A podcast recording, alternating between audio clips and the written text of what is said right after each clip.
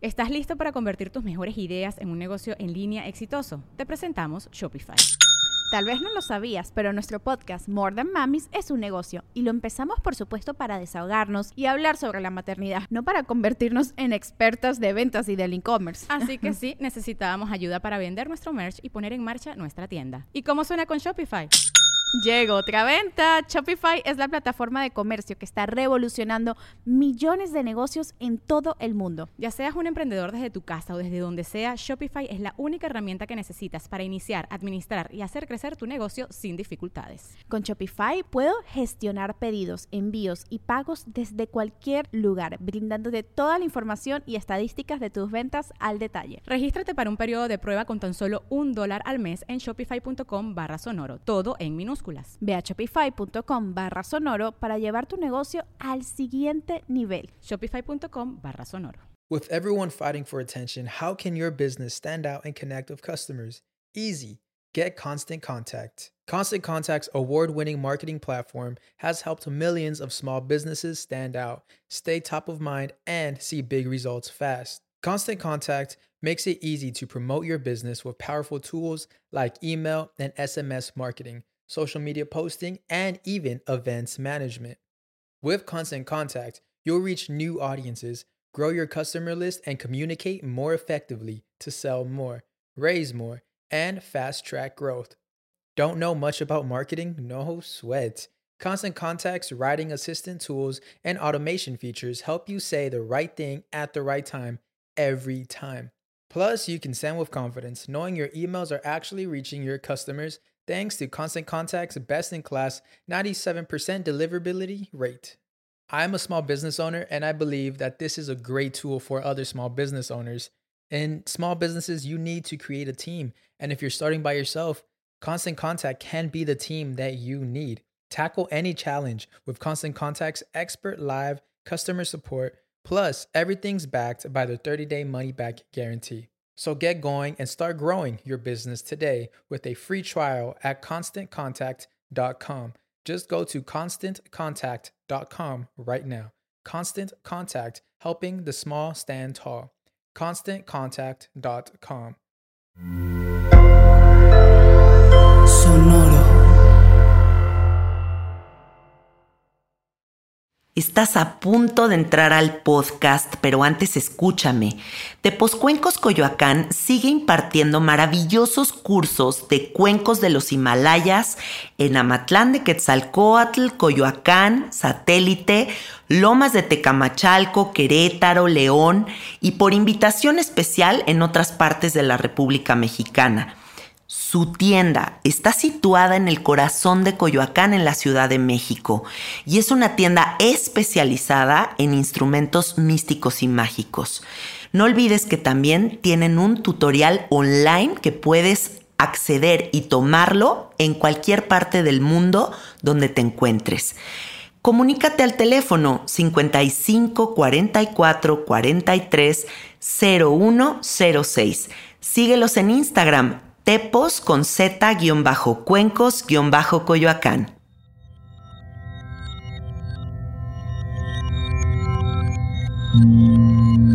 Estás escuchando Sabiduría Psicodélica por Janina Tomasini.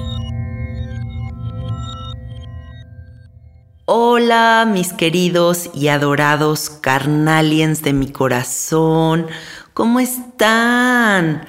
Esta comunidad todas las personas que escuchan Sabiduría Psicodélica, estamos súper contentos, estamos de fiesta, porque hubo un concurso dentro del grupo privado de Facebook que se llama Sabiduría Psicodélica Fans, en el que ya vemos más de 21 mil personas.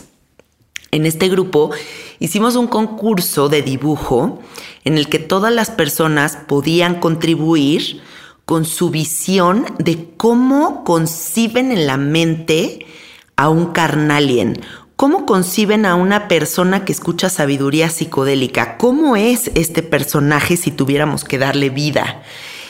Y wow, o sea, hubo más de 80 dibujos participando, 80 dibujos de un nivel que de verdad decías, hay que hacer una expo en una galería de arte, o sea, porque de verdad que lo llevaron a otro nivel, desde los dibujos más inocentes, niños participando, hasta dibujos de un nivel Alex Gray. O sea, estuvo muy reñido, estuvo difícil decidir quién iba a ganar, pero ganó una chica que se llama Hierba Morada, que no saben el dibujo tan hermoso que hizo. Ahorita lo voy a postear en mi Instagram para que lo vean.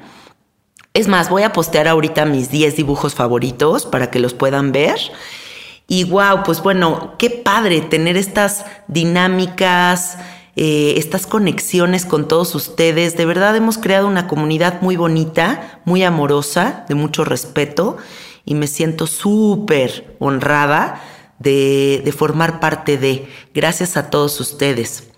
Bueno, este episodio es la continuidad de la primera entrevista que me hicieron los Carnalians. Fue también una dinámica que se desarrolló en el grupo, en donde toda la gente me hacía preguntas sobre cosas de mi vida que quieren saber y yo las contesto. Esta es la segunda parte. Me abro completa y absolutamente desde el corazón. Creo que ser transparente es una medicina muy poderosa porque genera empatía y el darte cuenta que hay otras personas que piensan como tú y que no estás solo y que no estás loco es algo muy valioso. Entonces, bueno, con todo el corazón y con todo el amor contesto estas dudas que ustedes tienen y espero, eh, pues bueno, nos divertamos juntos en este recorrido de honestidad. Gracias a todos los que enviaron sus preguntas. La primera pregunta es, ¿cómo conociste a Alfredo? Para los que sean nuevos en este podcast, Alfredo es mi esposo y llevamos 12 años juntos. Vamos a cumplir 10 años de casados el 9 de marzo. O sea, estamos próximos a festejar nuestros primeros 10 años de casados. Y wow, ha sido el viaje de mi vida. O sea, qué trip es Alfredo y haberlo encontrado en esta dimensión. Miren, él y yo nos conocimos en una fiesta. Yo iba de la agregada del agregado. Era una fiesta de producción de gente que trabaja en el cine.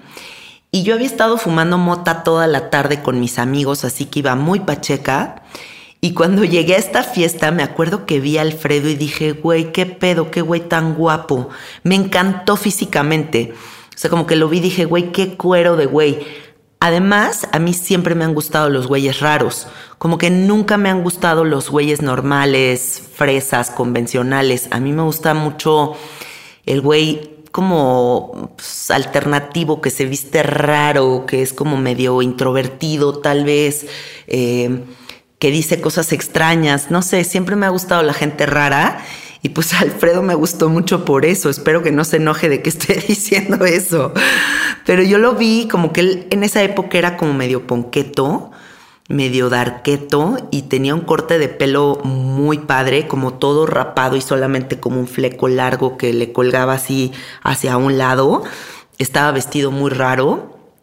Y estaba yo platicando con unos amigos y de repente Alfredo se nos acercó y dijo, ay, están hablando de este fotógrafo, pues ese fotógrafo es amigo mío. Y así se metió en la conversación, cosa que me dio mucho gusto porque me dio emoción que fuera a platicar conmigo porque me había gustado desde que llegué a la fiesta. Y entonces eh, estuvimos bailando, estuvimos platicando, nos echamos unos drinks juntos, súper bonito, pero yo ya estaba súper cansada porque había estado pachequeando toda la tarde, había estado fumando mota. Y entonces él todavía no me pedía mi teléfono, pero yo ya me quería ir. Así que dije, ay, güey, no me voy a esperar a que él me lo pida, se lo voy a dar yo. Y como habíamos estado platicando de nuestros proyectos y yo le había platicado que tenía un blog, porque esto fue en la época de los blogs, o sea, ya llovió, eh, decidí darle una tarjeta de presentación en donde venía mi blog y mi teléfono. Y dije, bueno, pues si le gustó este güey, me va a marcar, ¿no? Y ya me marcó y lo demás es historia. Así que así fue como nos conocimos Alfredo y yo, simplemente en una fiesta.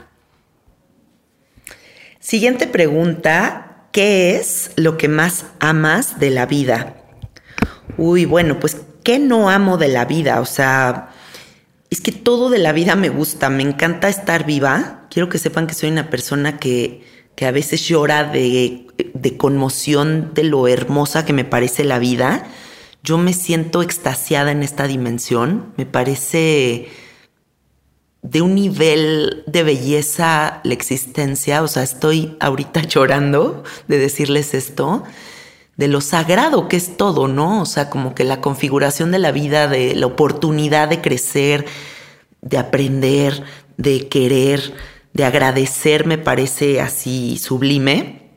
Y creo que lo que más me gusta de la vida, pues, es sentirme viva, o sea, es como aprovechar la existencia, darle permiso a la vida de, traspasarme y llenarme y, llevarme a, a, cualquier prueba, a cualquier experiencia que la vida quiera llevarme. Estoy siempre dispuesta.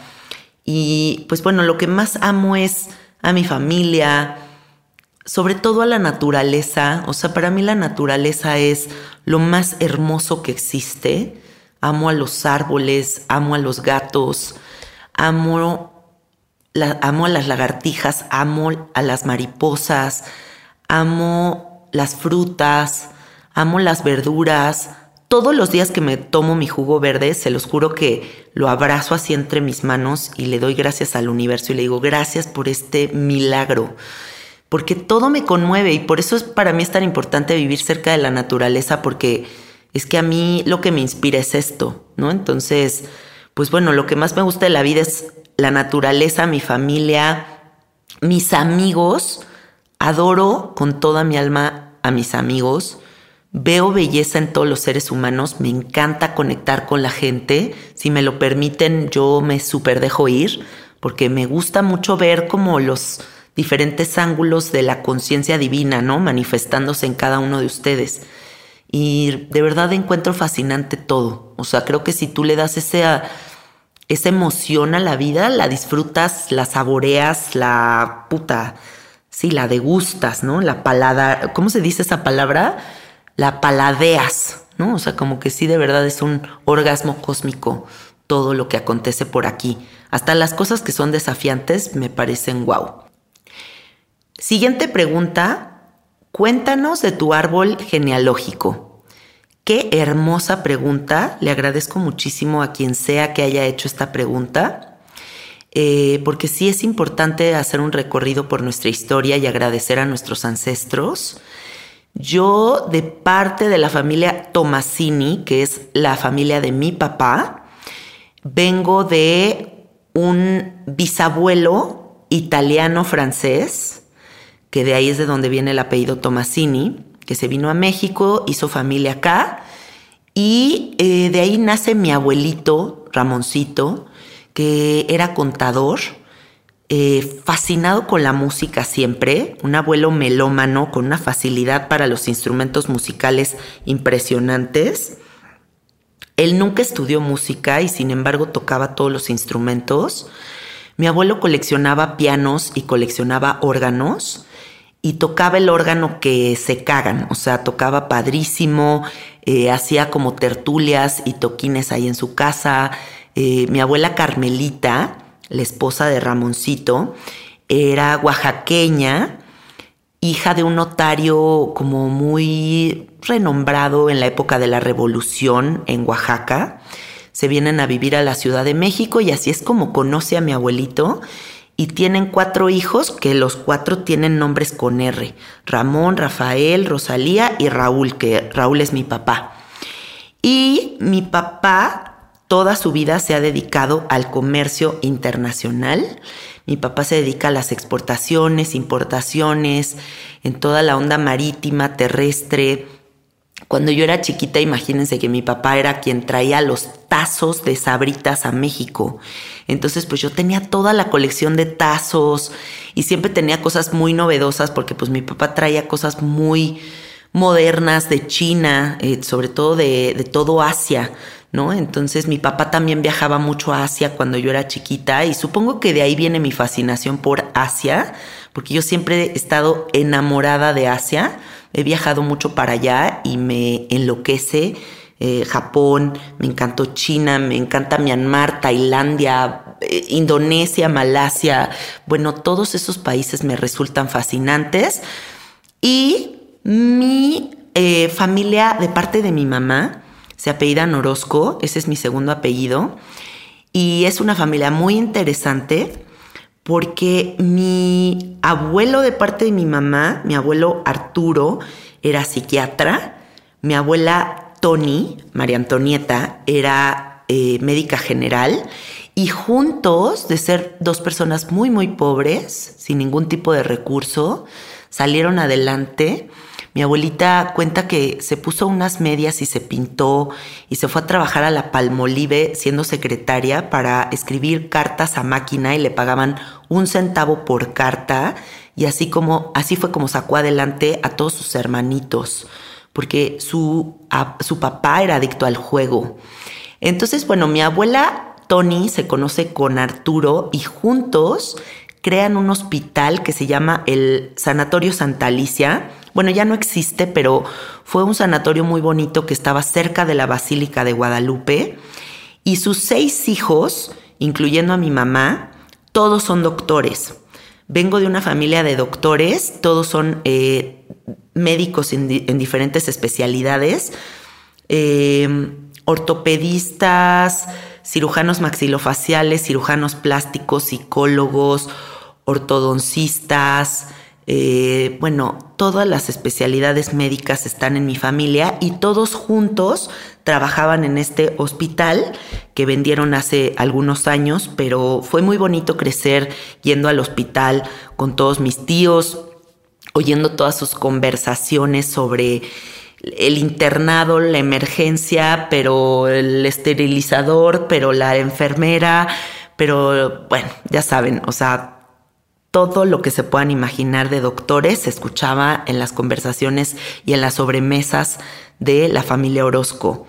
Algo muy bonito que me gustaría contarles es que la familia de mi mamá tiene una casa en Cuernavaca que construyeron mis abuelos, en donde todos los tíos y todos los primos íbamos todos los fines de semana. Entonces fue muy bonito crecer en esta casa, en donde todos eh, convivíamos y éramos muy unidos. Y mi abuela, Tony, una mujer muy visionaria, nos eh, hospedaba todos los nietos, a los 16 nietos, todo el verano, para que los papás tuvieran días libres. Y ahí estaba yo con mis 16 primos un mes y nos metía a mi abuela a clases de tenis, a clases de bordado, a clases de piano, nos llevaba al Coney Island a jugar maquinitas, Todas las mañanas nos tenía nuestra papayita partida, nuestro huevito. Una cosa preciosa, la verdad. O sea, esa parte de mi infancia de verdad que fue súper bonita y creo que he estudiado mucho mi árbol genealógico de pe a pa y eso me ha ayudado mucho a resolver muchas cosas, ¿no? Porque hay cosas muy luminosas, pero también hay muchas historias que se repiten que tal vez ya no se tienen que repetir y simplemente como observarlas eh, y decidir que sí es tuyo y que no. Es un trabajo adulto que todos debemos de hacer en algún punto para crear nuestra propia historia. Pero bueno, eso es más o menos de dónde vengo para que todos ustedes sepan. Siguiente pregunta. ¿Ha servido medicina a personas con capacidades diferentes? Sí, eh, he tenido aquí personas con eh, diferentes situaciones personas que no ven, eh, personas que no caminan, eh, personas con autismo, eh, etcétera, etcétera, etcétera. Pero destacaría una historia muy bonita de un hombre que vino a ser sapito aquí conmigo, con un autismo, pues no sé en qué parte del espectro, pero era una persona artista plástico, funcional, pero sí con otro entendimiento funcionan en el sentido como de, lo, de la normalidad de la sociedad, ¿no? Por decirlo de algún modo. Em, y bueno, este hombre, muy conectado, muy profundo, fumó sapito. Y cuando regresó de su experiencia dijo algo muy hermoso. Dijo, ah, ya, ya comprendí de qué se trata allá adentro. Allá adentro no hay selfie. Y nunca se me va a olvidar esa frase que él dijo, ¿no? Porque se me hace la descripción perfecta de la experiencia de sapo. Y bueno, eh, sí, ha sido un camino muy bonito en donde he servido a todo tipo de personas. Siguiente pregunta. ¿Qué piensas sobre el pecado? existe, eh, ¿qué le dirías a toda la gente que hemos crecido en una educación religiosa? Yo creo que el pecado, como yo lo entiendo, es simplemente cuando no estás siendo fiel a tu verdad. O sea, cuando ya entendiste algo y te estás haciendo pendejo, estás pecando de estúpido. O sea, yo sí creo que eso es el pecado. Y dos, cuando traspasas los límites del respeto hacia los demás, ¿no? O sea, yo no tengo por qué molestar a alguien, yo no tengo por qué robarme algo, yo no tengo por qué incomodar a alguien que simplemente está viviendo su vida. Eso se me haría un pecado si tuviera que ponerlo como en ese nombre, aunque la palabra pecado no me gusta absolutamente nada. Creo que el pecado debe ser con nosotros, o sea, si tú ya evolucionaste, entendiste, alíñate con esa verdad, porque si no estás pecando de desidia, estás perdiendo tiempo sagrado de la existencia. Si ya te diste cuenta que no tienes que estar con ese marido, pues divórciate, güey. Si ya te diste cuenta que te estás haciendo pendejo en un trabajo que te caga la madre porque te da miedo soltar la pinche quincenita, pues es un pinche pecado que te estés dando cuenta y sigas ahí, porque estás generando una incomodidad que no es sana. Esas incomodidades son las que generan tanta ansiedad en la vida adulta, cuando no te alineas con tu verdad. Entonces siempre hay que estar muy pendientes con los mensajes que nos envía el cuerpo, con los mensajes que nos envía la mente, porque la incomodidad se refleja en muchos síntomas. Hay muchas formas de somatizar la incomodidad, diagonal pecado, eh, y entonces creo que hay que hacerle caso a eso para ser personas felices, para ser personas agradecidas con la vida. Todo lo que sea que tú entiendas, ejércelo si ya te diste cuenta de que si no haces ejercicio, ¿Estás listo para convertir tus mejores ideas en un negocio en línea exitoso? Te presentamos Shopify.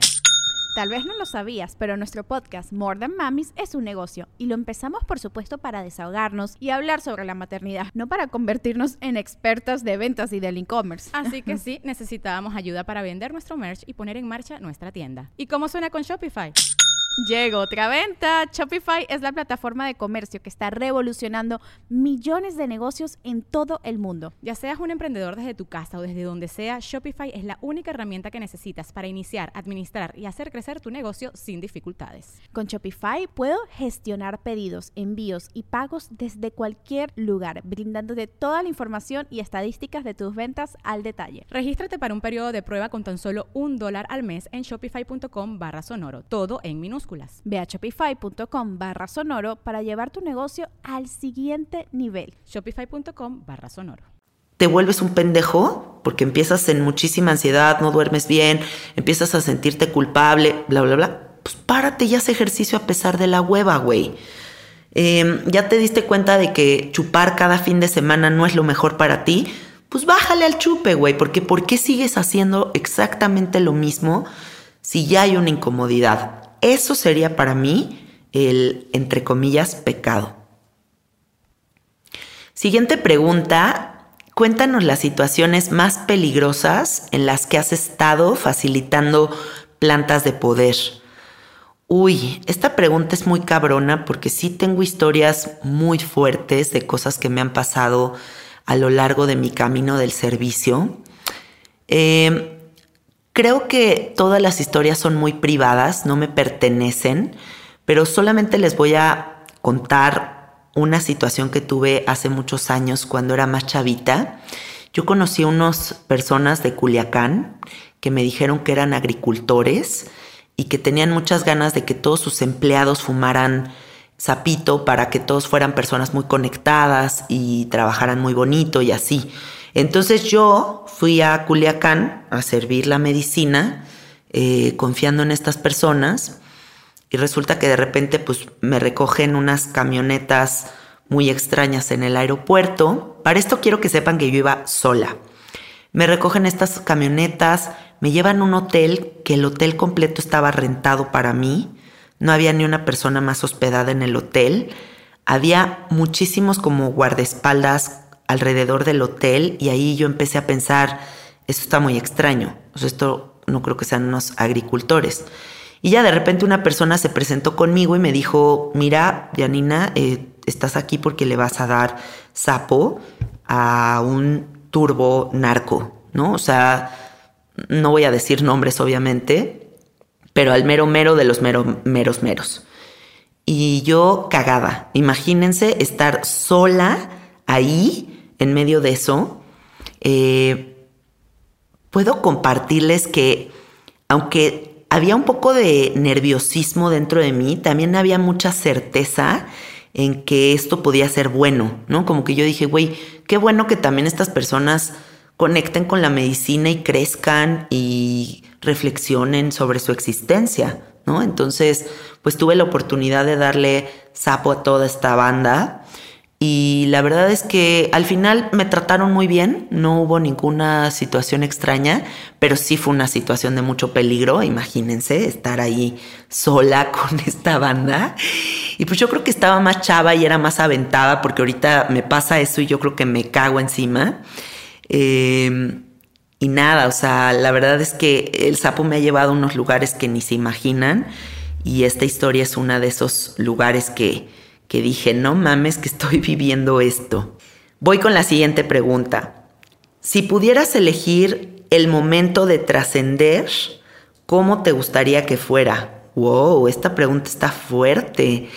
Em, pues bueno, obviamente yo creo que todos estamos buscando morir de la forma más bonita posible, en nuestra cama, acostaditos, rodeados de toda la gente más hermosa, que amamos, este, con flores, con aceites esenciales, con música preciosa. Eh, creo que esa es la forma en la que me gustaría morir, como en una forma muy pacífica, ya siendo viejita, eh, cerca de mi Alfredo, con mis gatitos, con los gatitos que tenga en ese momento alrededor. Me gustaría pensar que va a haber unos olores hermosos, que va a haber flores preciosas, que voy a saber morir, también eso, ¿no? Esa parte como que, que voy a saber soltar, que me voy a dejar impactar por esta experiencia de trascender de una forma grandiosa, eh, con valor, sin miedo, en presencia de lo divino, de lo sagrado, dándome la oportunidad de unificarme con el universo y sí, sin apegos, ¿no? Sobre todo eso. Espero que que todo el trabajo personal que haga a lo largo de mi vida me permita morir sin apegos, con confianza y con gracia, de una forma muy elegante, morir de forma muy elegante. La siguiente pregunta es, ¿la experiencia más psicodélica que hayas tenido con un animal? Ay, qué bonita pregunta. Bueno, la historia que se me viene a la mente, amiguitos, es que durante un periodo de mi vida estuve yendo constantemente a Costa Rica a facilitar Zapito y eran unos días muy hermosos, pero muy peculiares porque estuve dando la medicina en las profundidades de la selva, o sea, como que me estaba en un, en un lugar donde bajaba muchísimos metros, eh, como de montaña hacia abajo, hasta un lugar donde había una selva y un río precioso. Y todavía de ahí me metía como varios kilómetros de selva hacia adentro y ahí justo en el medio de la selva había un río precioso con una con un cauce poderoso, con una caída de agua muy bonita que hacía como una especie de pequeña cascadita. Y esa cascada caía y en medio de toda esa agua había una islita chiquita donde no caía agua.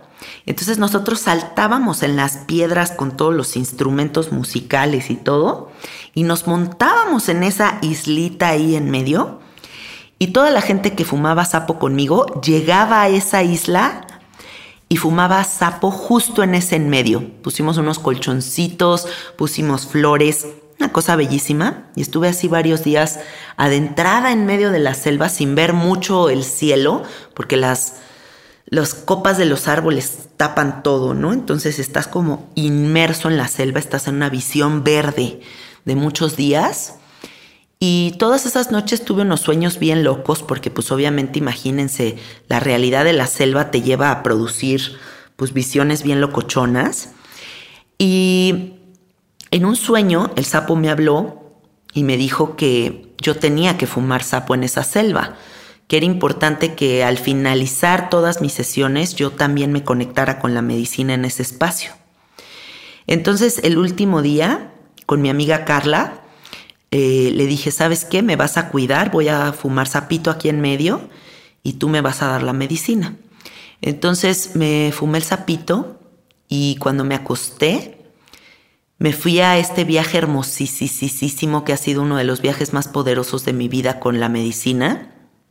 Y cuando abrí los ojos, estaba rodeada, rodeada de changuitos de cara blanca, todos los changuitos observándome para esto, mi animal favorito es el chango. O sea, adoro a los changos, me fascinan los changos. Y de repente volteé y estaba rodeada de todos estos monitos preciosos que estaban observándome en el piso, pero en las copas de los árboles, pero en las piedritas de, las, de la cascada. Y yo me quedé helada porque para mí esto fue una señal. En todos los días que estuve facilitando medicina ahí, jamás vi más que un chango cruzar por ahí. Nunca vi 30, 40 changos eh, rodeándonos. Y que en el momento en el que fumo la medicina se aparezcan todos estos changuitos, me pareció una escena espectacular. Entonces me quité la ropa, me desnudé y di un clavado al agua ya que la medicina se me había bajado y me puse a nadar en esta agua cristalina llorando de gratitud porque, bueno, fue un momento muy hermoso y para mí, que los changos se hayan aparecido fue una señal de mi conexión con la tierra, ¿no? O sea, como esta sincronía, este mensaje de, de sí, aquí estamos, o sea, aquí estamos vibrando contigo y, eres uno con todo esto y, y, claramente se manifiestan estos seres nada más para enviar este mensaje. Una cosa espectacular. La siguiente pregunta que me hacen es, ¿Cuál es tu mantra de vida?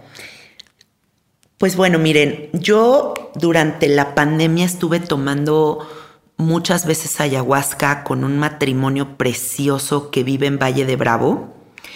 Y estuve haciendo mucha medicina con ellos y ellos son unos músicos maravillosos que cantan unas cosas espectaculares en sus ceremonias. De verdad a mí me fascina la forma en la que facilitan ellos la ayahuasca y ellos siempre eh, que inicia la ceremonia, cuando ya la medicina pegó, o sea, como media hora, 40 minutos después de haber tomado la medicina, principia la ceremonia con un mantra hermoso que se llama Sherab Chama. Y ellos cantan este mantra que va así. Om de Mahi Muja Emajo Mayerupa Yepa Dudu Soja.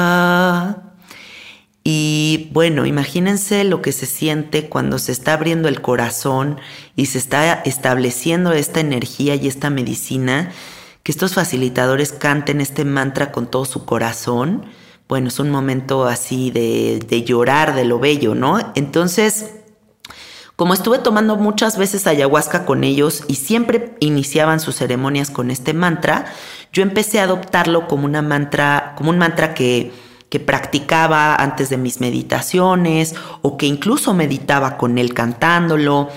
He hecho meditaciones aquí en el podcast cantando este mantra y en uno de mis viajes de ayahuasca hubo un ser mágico que se acercó a mí y me dijo, quiero que seas guardiana de este mantra y que siempre lo cantes y siempre lo compartas con la gente. Entonces, pues desde ahí adopté con muchísimo amor este mantra y sí, siempre que quiero que algo me proteja, siempre que quiero eh, establecer una energía bonita en un lugar, eh, siempre que necesito ayuda, lo que sea, canto el mantra que es la madre de todos los budas. Entonces busquen este mantra y cántenlo porque es muy sagrado y es muy poderoso. Esta siguiente pregunta que hicieron me gusta mucho que la hayan hecho. Es confrontativa y es real.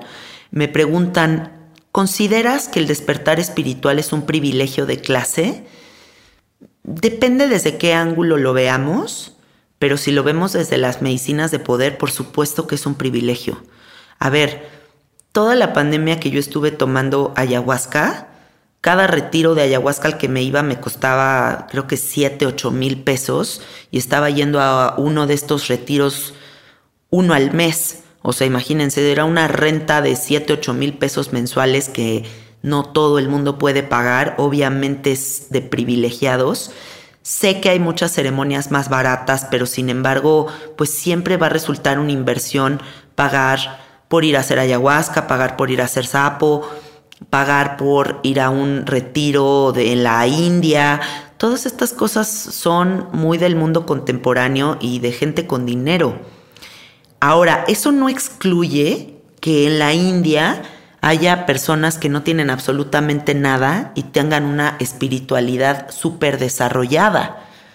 Porque la espiritualidad no necesariamente tiene que estar vinculada a las plantas de poder hay personas que tienen una espiritualidad muy profunda a la hora de conectarse con las plantas, ¿no? O sea, hay gente que vive en el campo y que su conexión con sus campos de maíz son algo muy cabrón y muy sofisticado, más allá de ir a una ceremonia fresa de ayahuasca.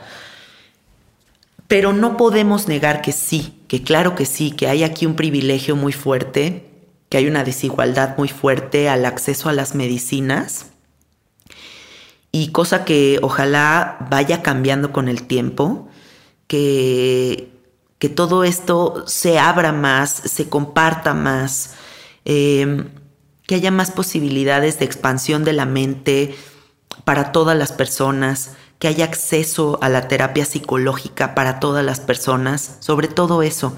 Yo deseo de todo corazón que todo el mundo pueda ir al psicólogo porque sí creo que es una de las acciones conscientes que más me han cambiado la vida, el tomar una terapia, pero sí también resulta una inversión, ¿no? O sea, yo tomo terapia psicológica una vez a la semana y eso representa una renta mensual. Em, pero no quiero dejar de, de aceptar en esta pregunta que claro que sí es un privilegio, y que yo le agradezco muchísimo a la vida que me permita gozar de este privilegio y también me gustaría compartir que yo he regalado muchísimas ceremonias de, de zapito a mucha gente. A mí me gusta siempre que alguien me pide ayuda, ayudar. Siento que eso es muy, muy importante porque así como das, el universo te regresa. Y mm, y eso, sobre todo a todas las personas que me escuchan y están en el privilegio, pues nunca olvidar dar para poder agradecer la vida tan bendecida en la que te encuentras. Me gustaría agregar una cosa más a esta pregunta. Miren, yo ahorita vivo aquí enfrente del bosque de Tlalpan y he, agarrado varios Ubers de señores que viven por aquí cerquita y yo siempre les hablo del bosque, ¿no? Les digo, güey, si vives por aquí es que tienes que ir al bosque, porque resulta que son personas que llevan 20 años viviendo aquí al lado del bosque y nunca lo han ido a conocer. Y entonces les digo, güey, no mames que llevas 20 años aquí viviendo y nunca has ido al bosque. Y varios señores me han contestado, no, pues es que yo no tengo tiempo de ir al bosque. Yo no tengo tiempo de eso, yo tengo que manejar mi Uber todo el día si quiero darle de comer a mi familia. Entonces, les cuento esta historia porque incluso conectar con la naturaleza, tener tiempo recreativo, eh, el privilegio de, de pausarte, de simplemente estar haciendo nada, es un privilegio. Entonces, solo compartirles esto para que reflexionemos, incluso hasta cuando estés en un bosque, dale gracias al universo que tú estás teniendo el tiempo para visitar ese espacio, ir a la playa, el lugar en el que sea donde tú te encuentres, agradece tu privilegio, porque hay gente que puede vivir al lado de un bosque y no visitarlo porque siempre tiene que trabajar, ¿no? Entonces, pues sí, Hay muchísimas cosas en esta vida que son un privilegio. Bañarte en tu regadera con agua abundante, ir al baño, jalarle al baño. O sea, hay muchos privilegios de los que tenemos que estar conscientes. Siguiente pregunta que me hacen es, ¿qué haces con las críticas? ¿O qué hacer en general con las críticas? Depende, ¿no? Yo creo que depende qué tipo de críticas. Hay críticas constructivas que son maravillosas. Hay conversaciones confrontativas que te llevan a otro nivel de conciencia. Sobre todo cuando te encuentras con otra persona inteligente enfrente de ti y son capaces de retroalimentarse, ¿no? Pero la crítica vacía, la crítica superficial, yo lo que hago con ellas es hacerlas rollito y metérmelas por el culo. O sea, realmente no me importa un carajo lo que, lo que opine la gente de mí. Creo que a final de cuentas todo en esta vida es una proyección. Toda crítica habla más de lo que tiene la persona que critica en el interior que el criticado.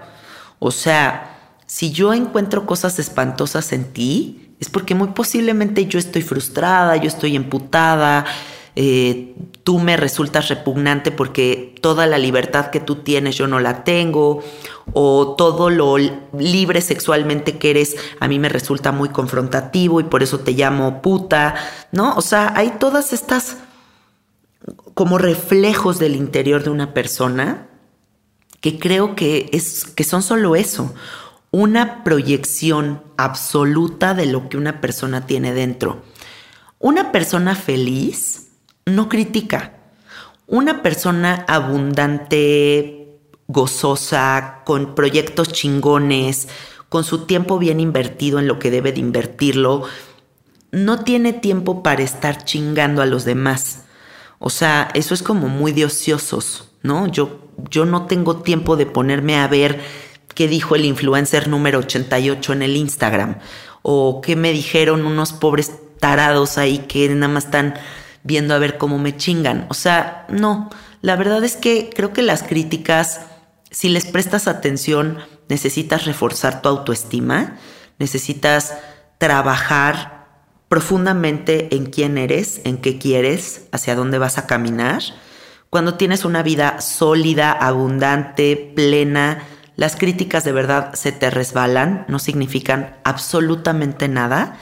Y deseo de todo corazón que podamos trascender el juicio, porque cuando dejamos atrás el juicio nos damos cuenta de que todas las personas tienen algo hermoso para compartir.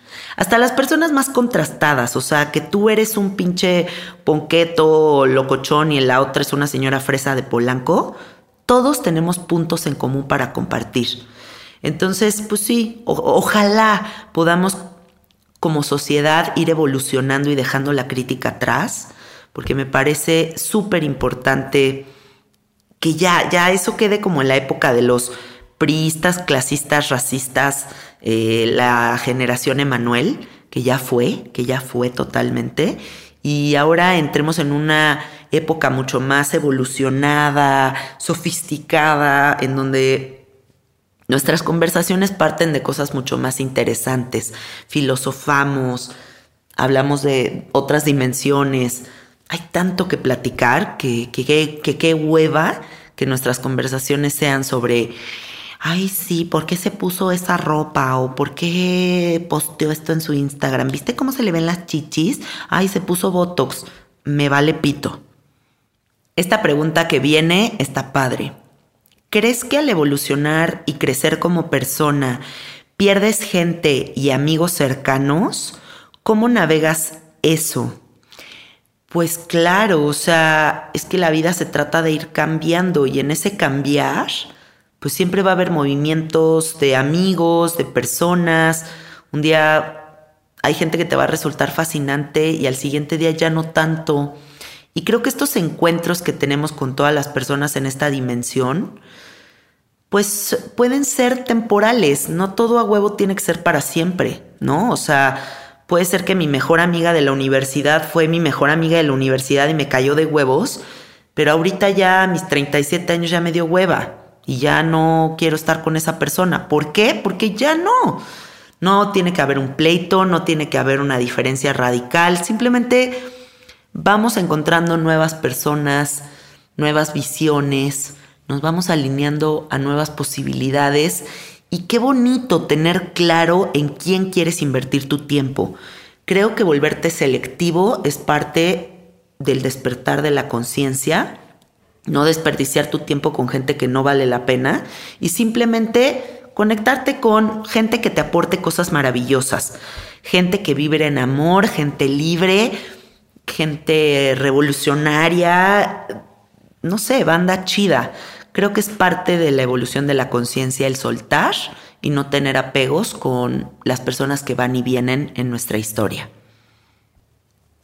Me preguntan a cuántas personas les ha servido sapo.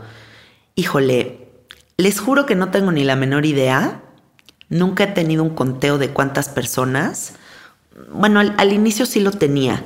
Al inicio sí tenía como una agenda en, donde iba anotando a toda la gente que, que fumaba sapo conmigo, pero ya a estas alturas, después de nueve años, la verdad es que no sé. Pero el otro día jugando con mi esposo y sacando así cuentas más o menos como de cuántas personas, calculamos que a la fecha he servido sapo a unas 11 mil personas. Esta pregunta me la hacen muchísimo sobre técnicas para manifestar y me gustaría compartirles algunas. Ya les digo que el próximo año va a haber un curso sobre esto, pero les voy a adelantar algunas ideas para que las vayan poniendo en práctica, para que comiencen su 2023 con una visión chingona y manifiesten mucha abundancia.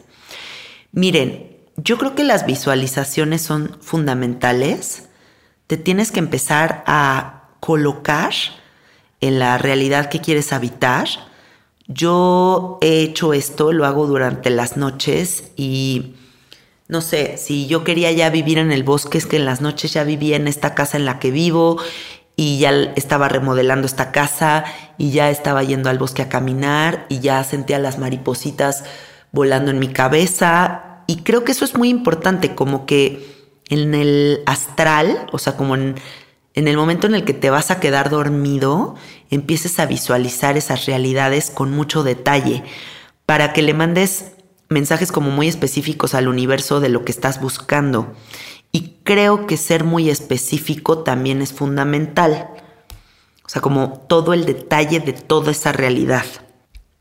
Creo que la clave de la manifestación es la resolución de tu ser.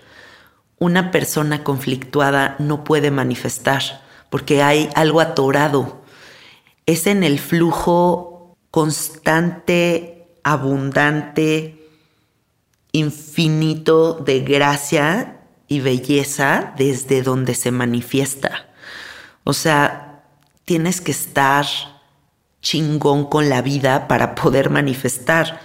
Piénsenlo, o sea, es lógica. Una persona que está emputada con todo y que siente que todo el mundo lo ataca y que la realidad es una mierda, no puede ser una persona que está manifestando sus sueños.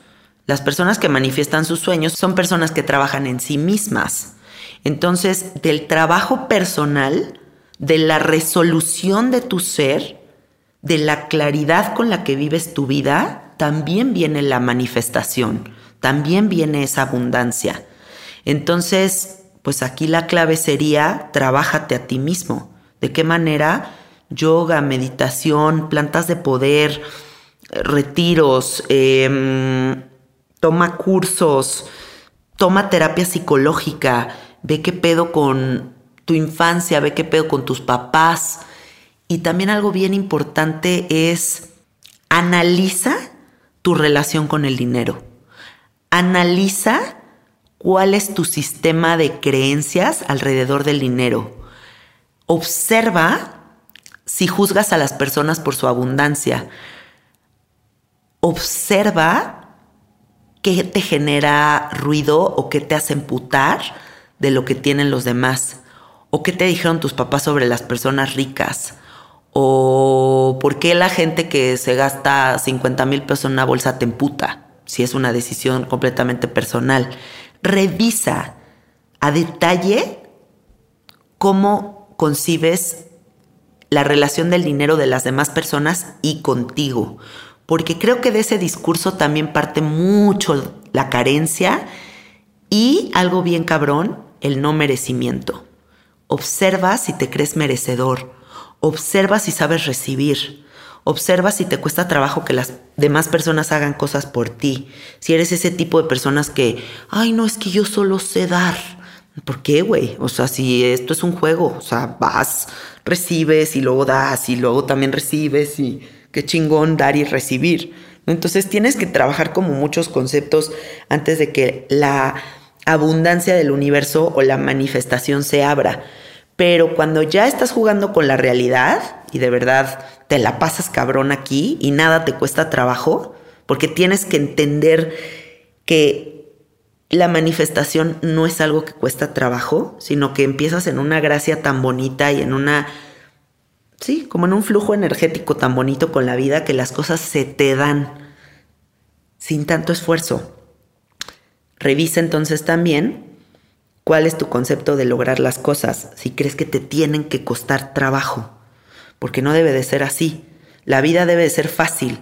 O sea, tiene sus pedos, obviamente, sus complicaciones. Siempre va a haber complicaciones, pero siempre va a haber también una oportunidad de ver lo bonito, ¿no? Entonces, observa todo eso. Creo que esas observaciones te pueden abrir a un espacio de manifestación muy chingón pero hay que resolver. De la resolución de nuestro ser viene todo lo demás. Siguiente pregunta. Dice que cómo lidiamos con el ego. Bueno, miren, yo creo que el ego es un personaje que uno se inventa. A ver, todos tenemos un ego que nos permite estar materializados en esta realidad. El ego no es el enemigo, el ego es parte de nuestro ser. El pedo es cuando crecemos al personaje y el personaje ya domina la vida y la parte espiritual desaparece porque ya solamente estamos en la parte como, sí, como superficial de nuestro ser. Entonces creo que es súper importante para saber lidiar con el ego, reírnos un poquito del personaje, no tomárnoslo tan en serio. O sea, no ir por la vida como, ah, soy la vieja del podcast, qué cabrón personaje y la vieja que sirve el sapo. Pues sí soy eso, pero también soy una pobre pendeja que la caga, que tiene ansiedades, que de repente se empeda, que de repente, no sé, hace mamadas, o sea, pues como todos los seres humanos. Y si yo me doy cuenta de esa imperfección mía y me doy cuenta de que todos somos lo mismo, entonces no me creo tanto, ¿no? O sea, no me meto en el rollo como de, oh, soy un ser elevado de conciencia, porque nadie es un ser elevado de conciencia. Todos al final somos humanos y cuando reconocemos nuestra humanidad, que es esta parte en donde dices, pues soy un cabrón que caga, soy un cabrón que de repente se podría enfermar y tener que pedir ayuda, y de repente se me podría morir alguien y me podría colapsar, ¿no? Y, y darte cuenta de que estás en esa fragilidad todo el tiempo. Que entonces treparte en un personaje que se siente superior, lo único que va a hacer es que estés solito ahí arriba de ese escalón. Y el chiste es que estés aquí abajo en este escaloncito con todos. Entonces, bueno, a mí me gusta tener mucho los pies en la tierra, me gusta mucho ni siquiera creerme eh, todos estos halagos que me dice la gente, ¿no? Ay, me cambiaste la vida. No, yo no cambio vidas, yo siento que neteo mis verdades y si resuenan con ellas está bien padre, pero creo que todos estamos cambiándonos la vida a través de nuestro, nuestra búsqueda, a través de nuestro compromiso. Y pues yo solamente soy una vía, soy una opción, soy una variante dentro de las millones de variantes que existen. Y como estoy muy sólida en esa realidad, pues no, no me trepo a un escalón superior. Y creo que todos deberíamos estar muy claros en eso. No se trata de ser más conscientes y que los demás ya no son tan conscientes, son experiencias diferentes de vida. Y siempre, siempre, siempre, siempre, siempre reírte de tu personaje. Porque de verdad, pues tu personaje está muy cagado. O sea, todos los personajes están muy cagados. No es que ese es un personaje superior. Somos personajes muy cagados. Siguiente pregunta. ¿Has tenido contacto con seres en medicina. Sí, fíjense que sobre todo con la changa y con el DMT sintético, el que es extraído de plantas, he tenido experiencias de ver como reyes, peyoteros que resguardan como unos palacios en el desierto. He visto como unos pleiadianos loquísimos morados que viven en unas pirámides. Un día en un viaje de ayahuasca vi un palacio psicodélico, la cosa más bonita que he visto en toda mi vida. Y cuando pregunté qué era ese lugar, me dijeron que era mi corazón. Y me puse a llorar así de que dije, wow, qué bonito mensaje. Como si mi corazón fuera algo muy hermoso. Eh, pues sí he visto muchos seres, la verdad es que siempre hay presencia de seres en la changa y en el DMT de, de plantas de Tepescohuite, pero pues nada, o sea, acá en la realidad nunca he visto ningún ser que, que me hable o como cosas así extrañas, la verdad. Siguiente pregunta. En un día cualquiera, ¿qué es lo mejor que te puede pasar? A ver, yo ahorita estoy aquí en mi casa y siempre estoy gozando del silencio. O sea, para mí un día silencioso es lo más bonito que puede haber. Un día en donde no ladran los perros de mis vecinos, donde no pasa el fierro viejo que venda, donde estoy como solo contemplando los sonidos de la naturaleza. Eso para mí es orgásmico. Entonces, lo mejor que me puede pasar en un día cualquiera, así en la simpleza, es silencio. De verdad gozo mucho del silencio. Eh, sí, es algo que disfruto muchísimo. Algo que también me podría hacer muy feliz en un día cualquiera sería comer delicioso. O sea, que cocine algo y me salga súper rico y me siento a comer y digo, wow, qué rico platillo, me quedó buenísimo. Porque quiero que sepan que soy muy buena cocinando. Cocino cosas muy, muy ricas. Eh, lo mejor que me puede pasar en un día cualquiera es jugar con mi gatito alien, darle un besito a mi esposo, estar ahorita grabando este podcast. Todo me parece padre. La verdad es que agradezco mucho los días y agradezco la simpleza de la vida. No tiene que pasar algo muy acá para que yo diga, wow, qué día tan bonito. Siguiente pregunta, ¿qué se viene para el próximo año 2023? Pues bueno, qué padre pregunta porque me va a hacer hacer este ejercicio como de reflexionar, ¿no? ¿Qué es lo que se viene? Por si no sabían, firmé contrato yo con una empresa muy grande de podcast que se llama Sonoro, cosa que me emociona muchísimo, me la estoy pasando muy bien con la ayuda de Sonoro, porque después de cuatro años de hacer el podcast por amor al arte, por fin está viendo anunciantes y eso cambia completamente la dinámica de mi vida porque ahora imagínense que mi trabajo sea dedicarme a esto, que es lo que más me fascina en la existencia y que además me paguen por ello. O sea, qué mamón. De verdad, los sueños se cumplen amigos. Después de cuatro años de dedicación full, sin pretender absolutamente nada, de repente empieza a pasar esto. Y entonces, para el 2023 tengo muchas ganas de dedicar mucho tiempo a sabiduría psicodélica para crecerlo muchísimo. Tengo muchas ganas de hacer una gira para entrevistar a muchos abuelitos que resguardan muchas tradiciones y mucha sabiduría y hacer como un compilado de entrevistas de sabiduría ancestral para sabiduría psicodélica. El próximo año muy probablemente ya va a salir la tercera temporada de Anecdotario Psicodélico y con eso cumpliríamos tres temporadas Alfredo y yo para poderlo convertir en un libro con ilustraciones súper bonitas, coleccionable para todos ustedes.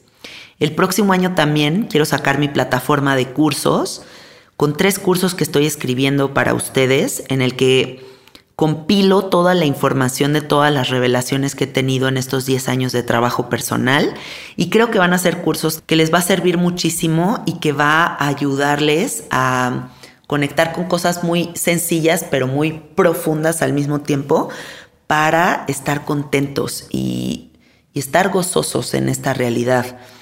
Y bueno, vienen muchos proyectos muy emocionantes. Em, sigo en adaptar esta casita a mi gusto, me gusta mucho decorar mi casa, así que ahorita estoy en, ya terminé el comedor y quedó súper bonito y luego voy a ir por la cocina y luego el bañito y, y así poco a poquito disfrutando. Y el próximo año en marzo voy a empezar mi milpa aquí en mi casa porque quiero aprender del maíz. Para mí eso es muy importante, aprender a hacer milpa y comerme un día una tortilla de mi propio maíz, bueno, sería algo que me volvería loca de felicidad. Entonces, el próximo año espero estar haciendo eso.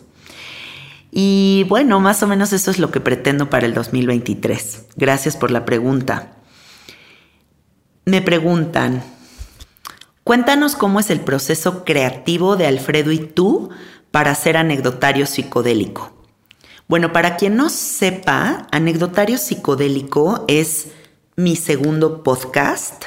Es una radionovela psicodélica, así como en la época de sus abuelitas, que las abuelitas escuchaban radionovelas porque no existía la televisión. Y eran todas estas historias con narración, pero con efectos sonoros que te meten en la historia. Pues Alfredo y yo retomamos ese recurso de las, de las radionovelas, pero con historias psicodélicas. Entonces, pues eso es anecdotario psicodélico, son historias de la vida real, eh, de cosas que nos han pasado a nosotros y que nos han dejado una lección muy cabrona después de haber hecho ácido o ayahuasca o iboga o DMT o todas las plantas y moléculas que se imaginen y cómo todos estos personajes pues se desarrollan en historias específicas y al final reciben una lección importante en sus vidas. Ahorita en la plataforma de Podimo ya está la primer temporada. Dentro de las siguientes semanas ya vamos a lanzar la segunda temporada y no se la pueden perder porque está de te cagas. O sea, vienen seis historias nuevas que van a llorar, van a reír, se van a volver locos. O sea, está muy cabrona esta segunda temporada. Y el proceso creativo en el que Alfredo y yo nos adentramos para hacer este contenido, pues son muchos días de encerrarnos aquí en nuestra casa a escribir, eh, pelotear como múltiples historias de, de anécdotas de amigos nuestras para ver cuáles son las más cabronas para rescatar y volverlas realidad y, trabajamos en esta segunda temporada con Sonoro y con un amigo que se llama Ruso como productor, que la neta se ha rifado impresionante, nos ha dado una guía chingoncísima. Esta vez metimos locutores profesionales, eh, hay personas que están haciendo el diseño sonoro a detalle para meterlos en estos viajes multidimensionales a través de la narrativa. Y bueno, creo que es una experiencia que no se pueden perder métanse a podimo.com, diagonal latam, o sea, como de Latinoamérica, diagonal anecdotario psicodélico. En esa página van a poder contratar tres meses del el servicio de Podimo por 80 pesos, o sea, no es nada, son 4 dólares. Y, es, un, es una plataforma que tiene miles de audiolibros, tiene podcast cabrones. Está muy chingón de verdad Podimo. Métanse, les voy a repetir la dirección. Podimo.com, diagonal latam, diagonal anecdotario psicodélico. Ahí van a encontrar esta información, este proyecto creativo que hemos hecho Alfredo y yo con todo el corazón y que espero que las historias resuenen con ustedes y bueno, se vuelva uno de sus podcasts favoritos. Y para cerrar esta entrevista tan bonita que me, me han hecho los carnaliens, me preguntan qué onda con los retiros el próximo año. Pues bueno, nosotros tenemos unos retiros que se llaman Revelación Cósmica, que son una cosa espectacular, de verdad. O sea, no mames lo bien que nos la pasamos en cada retiro.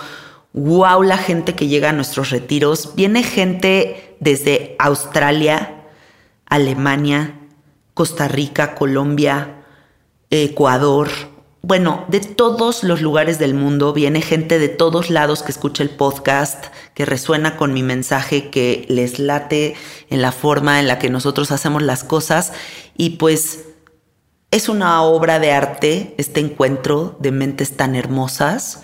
Y el próximo año vamos a tener tres retiros. Les voy a adelantar las fechas para que ya sepan qué va a suceder. El primer retiro es del 28 de abril al 1 de mayo. El segundo retiro es del 12 al 15 de mayo. Y el tercer retiro es del 2 al 5 de junio de 2023. Así que, si tú sientes el llamado desde ya a asistir a revelación cósmica, ve enviando tu mail a soygratitudestudio.gmail.com Mándanos una fotito tuya, tu intención, si tienes experiencia con plantas, por qué quieres venir acá con nosotros. Cuéntanos de ti. Básicamente, preséntate de una forma hermosa para resonar contigo, ver qué trip traes y que te vengas con nosotros a la playa.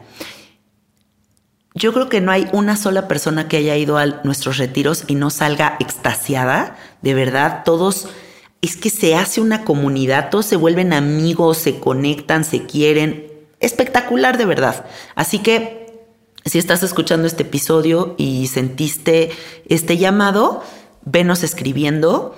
Eh, se vale ya ir apartando lugares. Yo creo que sería bueno que nos adelantemos para que con tiempo la gente pueda apartar sus fechas y planear su siguiente año. Y bueno, larga vida a Revelación Cósmica porque yo creo que es una de mis actividades favoritas de la vida, hacer retiros. Y de hecho voy a dedicar un episodio del podcast a hablar de lo hermoso que es para mí trabajar en retiros y las lecciones que aprendo cuando estoy en ellos. Eso es todo por el día de hoy. Gracias por escucharme. Gracias por su interés en mi persona. Les agradezco muchísimo. Eh, estoy muy emocionada de la vida porque sí. O sea, la verdad es que estoy en un momento de la vida que digo, wow, qué bonito está todo.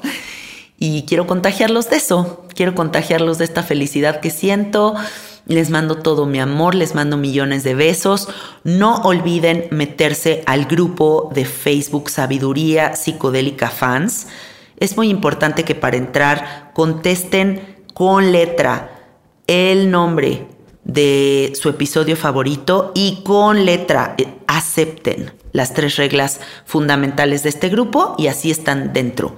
Ahí es donde anunciamos nosotros todo, porque ya el Instagram está como súper controlado y no me deja postear nada, entonces por ese medio es por donde estamos contando lo que se viene. Les mando muchos besitos, muchos abrazos, que tengan una semana espectacular. Gracias, bye bye.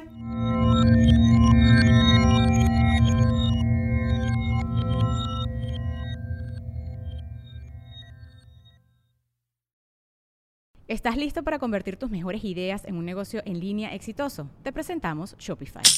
Tal vez no lo sabías, pero nuestro podcast More Than Mamis es un negocio y lo empezamos por supuesto para desahogarnos y hablar sobre la maternidad, no para convertirnos en expertas de ventas y del e-commerce. Así que sí, necesitábamos ayuda para vender nuestro merch y poner en marcha nuestra tienda. ¿Y cómo suena con Shopify?